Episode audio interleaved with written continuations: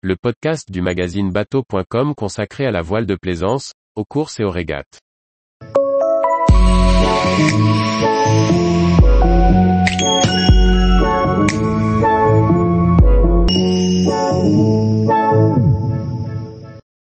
Météo des premiers jours de la route du Rhum 2022, cartouche en vue.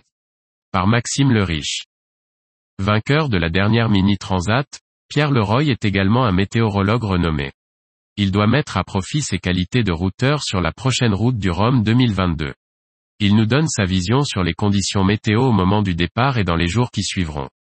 À quoi ressemblera le plan d'eau au large de Saint-Malo dimanche à 13h02 Les conditions le jour du départ seront musclées, mais assez classiques pour un départ de course début novembre. Les différents fichiers confirment un flux de ouest-sud-ouest quand le départ sera lancé en début d'après-midi. Les skippers auront entre 15 et 20 nœuds établis, avec des rafales à proximité de la côte. Ils vont évoluer au près entre la pointe du Groin et le Cap Fréhel. Tant que les skippers resteront dans la Manche, les conditions ne seront pas très compliquées. Et ensuite, du mauvais temps est annoncé pour le début de semaine?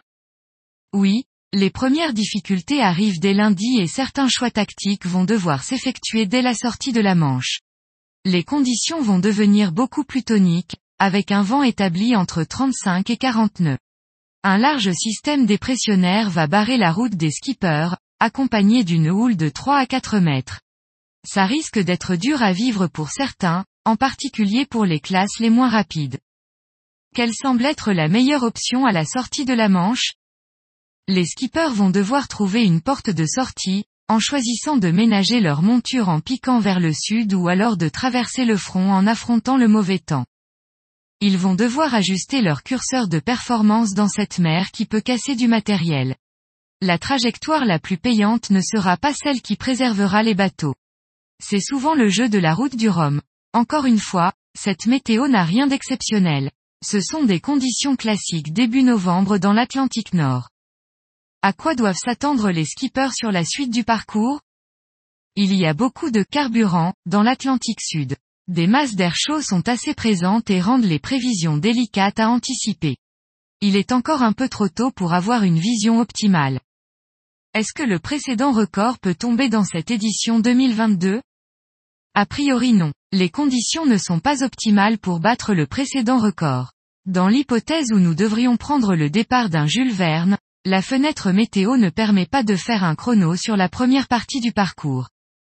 Tu as gagné la dernière Mini Transat 2020, ainsi qu'une majorité des autres courses du circuit Mini. Seras-tu au départ de la prochaine route du Rhum en 2026 Je l'espère. Je suis en train de monter un nouveau projet, et je cherche des partenaires afin d'être au départ de la prochaine édition de la Transat Jacques Vabre 2024, la route du Rhum 2026, ainsi que sur le Vendée Globe 2028.